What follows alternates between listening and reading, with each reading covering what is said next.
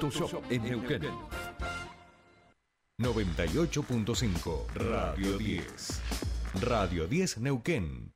Desde las 7 y hasta las 9. Tercer puente.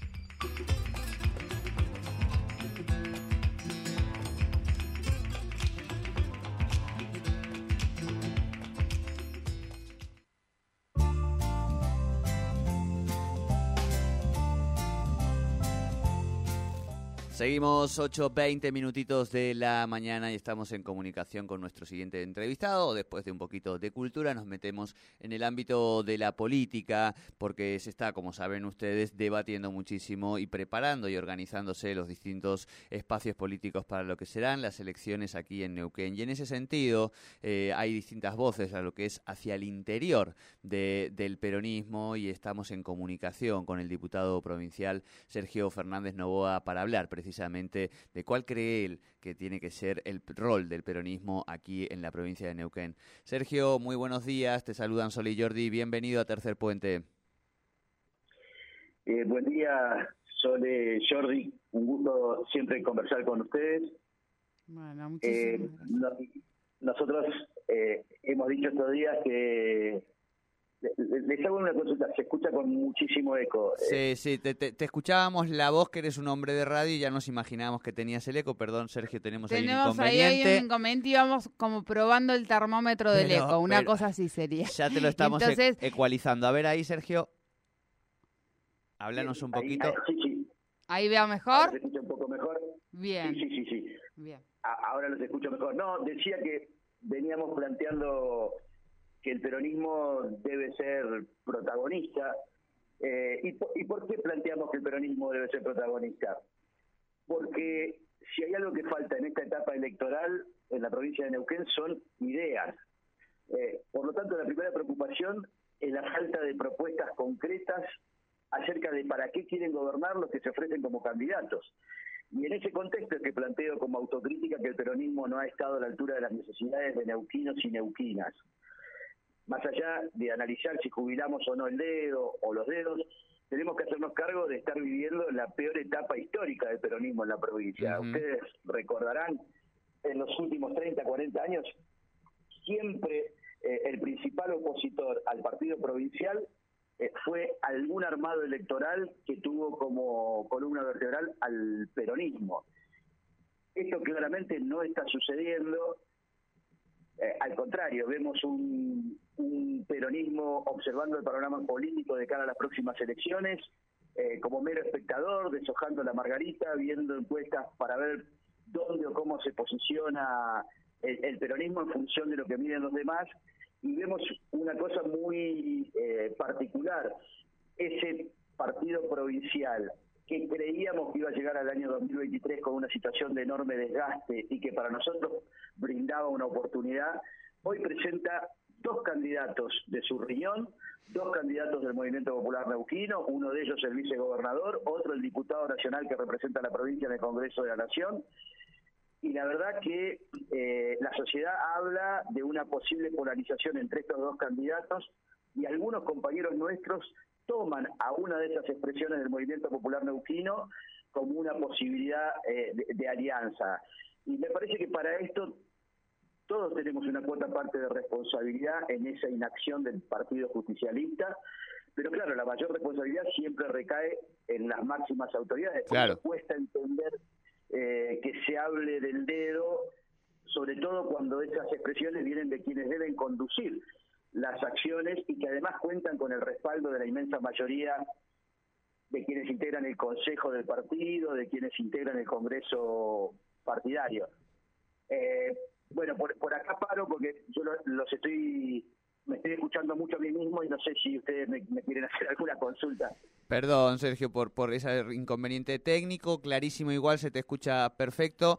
En ese sentido, eh, ¿Crees vos que, eh, por lo que te escucho, no, por lo que te voy entendiendo, que el peronismo principalmente tendría que construir cuál es eh, esa provincia que quiere y a partir de ahí eh, tratar de tener una oferta propia competitiva? No, por supuesto. La, verdad que nosotros... ¿Estás en altavoz? No, yo no estoy con altavoz, ¿eh? No, a, ver, porque se lo escucha también. Perdón, Sergio, vamos a tratar de acomodar. Ahí te escuchamos. Contanos vos que se te escucha perfecto y ahí después acomodamos. Dale, perdonamos. Hola. Ahí, ahí se te escucha. No se escucha. Ahí habla Sergio sin problema. Disculpanos el inconveniente técnico. No, no, no, no, no, está bien. Yo eh, lo, primero que le quiero comentar a, nuestros oyentes es que estoy absolutamente convencido que el peronismo tiene mucho para aportar a esta provincia, eh, pero como primera medida necesitamos modificar esta situación de quietud y debilidad y construir con verdadera voluntad y vocación de, poder. Eh, una situación en la que presentan los dirigentes, para mi gusto la mayoría de ellos está en una situación de silencio preocupante, eh, mientras vemos que avanzan las campañas de los demás, nosotros vemos que desde el Partido Justicialista no hay intercambio de ideas, no hay debate, no hay convocatoria al Congreso, no hay convocatoria a ámbitos de discusión. Fíjense que durante todos estos años hubiese sido importante poder tener una eh, mancomunión de ideas y de esfuerzos entre los legisladores provinciales, los legisladores nacionales, los concejales que tenemos en toda la provincia, las autoridades de los distintos partidos que integran el frente de todos. Bueno, sin embargo, eso, eso no existió y yo creo que es necesario eh, enhebrar ideas para salir a enamorar a nuestra sociedad de por qué nosotros que hacemos política. Yo creo que en esta provincia se debe terminar la etapa de las selfies, de las fotos, porque también a los candidatos de los otros partidos los vemos eh, de foto en foto y de anuncio en anuncio, ¿no? Aparecen Scaloni diciendo cómo llega a completar la lista de los 26. Entonces los títulos que nos llegan son, fulano estuvo en tal lugar y ahora eh, se juntó con Mingarito. Pero la verdad que nadie nos cuenta qué vamos a hacer en esta provincia para terminar con la desigualdad en la tierra de vaca muerta.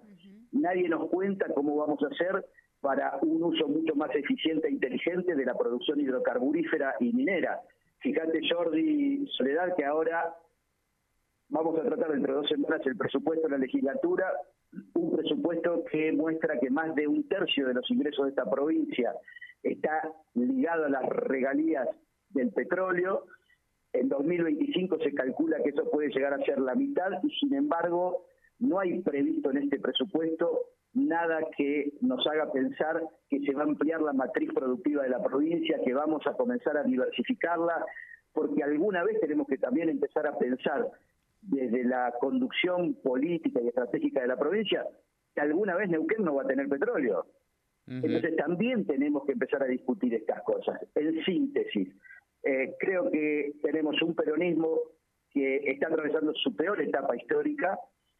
Por supuesto que tenemos esperanza. Ustedes hablaban hoy de, del eh, aniversario del natalicio de ese enorme escritor que fue eh, José Saramago. En el ensayo sobre la luz decía, la esperanza es como la sal, no alimenta pero da sabor al pan. Bien, nosotros tenemos la esperanza de que todavía nuestros compañeros y compañeras reaccionen, de que podamos ofrecerle a nuestro electorado eh, ideas que tienen que ver con, nuestro pensamiento y que nos permitan sobre todo construir un Neuquén que siga creciendo, pero un Neuquén en el que esa cantidad enorme de bolsones de pobreza que viven en nuestras grandes urbes y también en el interior de la provincia puedan modificar de una vez por todas su realidad.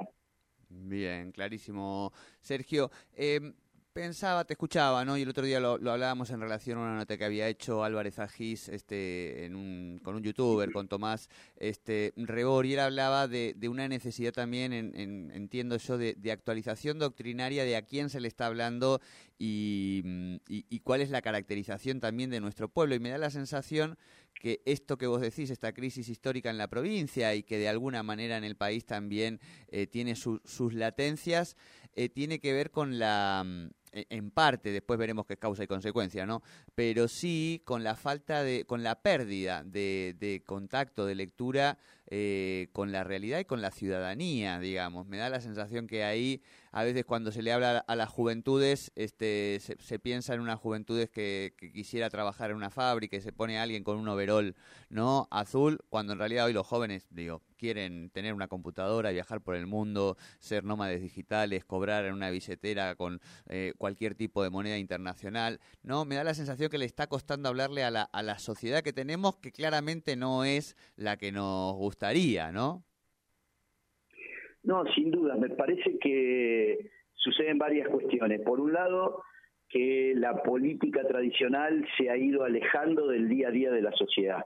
Por eso yo vengo planteando que una de las cuestiones que hay que resolver no solo eh, es tener protagonismo, no solo generar ámbitos de debate de quienes están adentro de la política, sino empezar a que esta actividad política en el día a día sea eh, al lado de la sociedad. Lo doy como un ejemplo. Si yo tengo que discutir la elaboración de un polo productivo que esta provincia necesita y necesita para tener alimentos más baratos, necesita para dar eh, mano de obra, eh, necesita para poner en valor su agua, su tierra, las condiciones que le da la naturaleza y, armamos un polo productivo, como vengo diciendo siempre, desde nuestros grandes espejos de agua, por ejemplo, desde Piedra del Águila, hasta la zona de Semillosa, pongo bajo riego montones de hectáreas de tierra y armo toda una planificación, lo debo hacer de la mano de los productores. Tengo que ir a ver, eh, sentarme con aquellos que hoy producen en la provincia de Neuquén, los,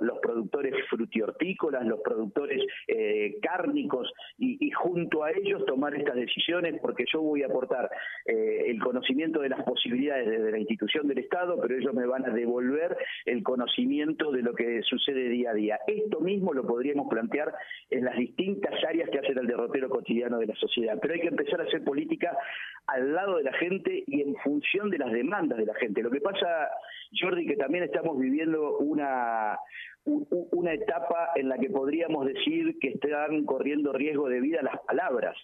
Hoy eh, el, el marketing de las nuevas palabras, los nuevos gestos, eh, la verdad que continúan al, arbitrio de esa especie de gran hermano de la victoria cultural capitalista, digamos, la revolución digital, que hay que entenderla, que hay que comprenderla y que debe modificar nuestras formas de, comunicar, por ahora representan el triunfo conservador de la reproducción de un mismo pensamiento y acción colonizadores. Por esto surgen emergentes de la política eh, que a uno cuesta entender por su vacío de contenido, porque pueden decir cualquier barbaridad y está bien nos quejamos, pero a su vez vemos cómo, sobre todo los jóvenes, empiezan a, adherir eh, a estas cuestiones. Por eso que también nosotros tenemos que ser guardianes del rescate eh, de las palabras. Me parece que allí hay un punto muy importante eh, y necesitamos resolver distintas, mucho más participativas, mucho más democráticas y por sobre todo las cosas mucho más cercanas a las demandas que tiene la persona de carne y hueso, esa persona que eh, producto de las campañas de bastardeo de la política, hoy miran a la política como una actividad eh, que no contribuye en nada para que modifique aquellas relaciones que tiene que modificar. Bueno, de todo este complejo tenemos que empezar a hablar, me parece que de todas estas cosas eh, tenemos que sacar lo mejor de nosotros para poder construir también desde el Estado las herramientas que necesita la sociedad para vivir mejor. Te doy un solo ejemplo, hablamos de los hidrocarburos, leemos todo el tiempo que hay una producción de barriles que se supera eh, mes tras mes. Sabemos que la provincia de Neuquén está llamada a, tener eh, una cantidad de ingresos eh, realmente trascendente. El mundo nos está mirando y sin embargo a muy poquitas cuadras de donde están ustedes, a muy pocos metros de donde estoy yo, tenemos neuquinas y neuquinas que no tienen acceso al gas. Entonces, así como pensamos ese gasoducto que nos va a permitir exportar ese gas que si no es un desperdicio, también tenemos que empezar a pensar los caños que llevan el gas hacia esos barrios de nuestra provincia, a esas pequeñas localidades que lo necesitan. Me parece que eh, mientras trabajamos la transición energética y todos esos temas que son tan importantes para la provincia, para el país y para el mundo, también necesitamos satisfacer eh, las necesidades de gente que con la que nos cruzamos por la calle que vive mal. No solo no llega a fin de mes, no tiene los servicios básicos. Tenemos pequeños en esta provincia que no tienen acceso al mundo digital, mientras tenemos otros chicos que están cuatro o cinco horas por día frente a un ordenador o frente a un teléfono celular. Entonces me parece que son las inequidades que todavía subsisten, que deben ser las verdaderas preocupaciones de la clase política y yo espero llegar algún día a una campaña electoral con menos selfie, con menos fotos, donde el candidato más votado no sea porque tiene una, una gran sonrisa, sino porque le cuenta a la sociedad para qué quiere ocupar un lugar importante en el Estado y de qué manera va a trabajar para cambiarle la vida para mejor. Bien, bien. Bien, Sergio, como siempre, un placer charlar contigo un ratito. Buena semana.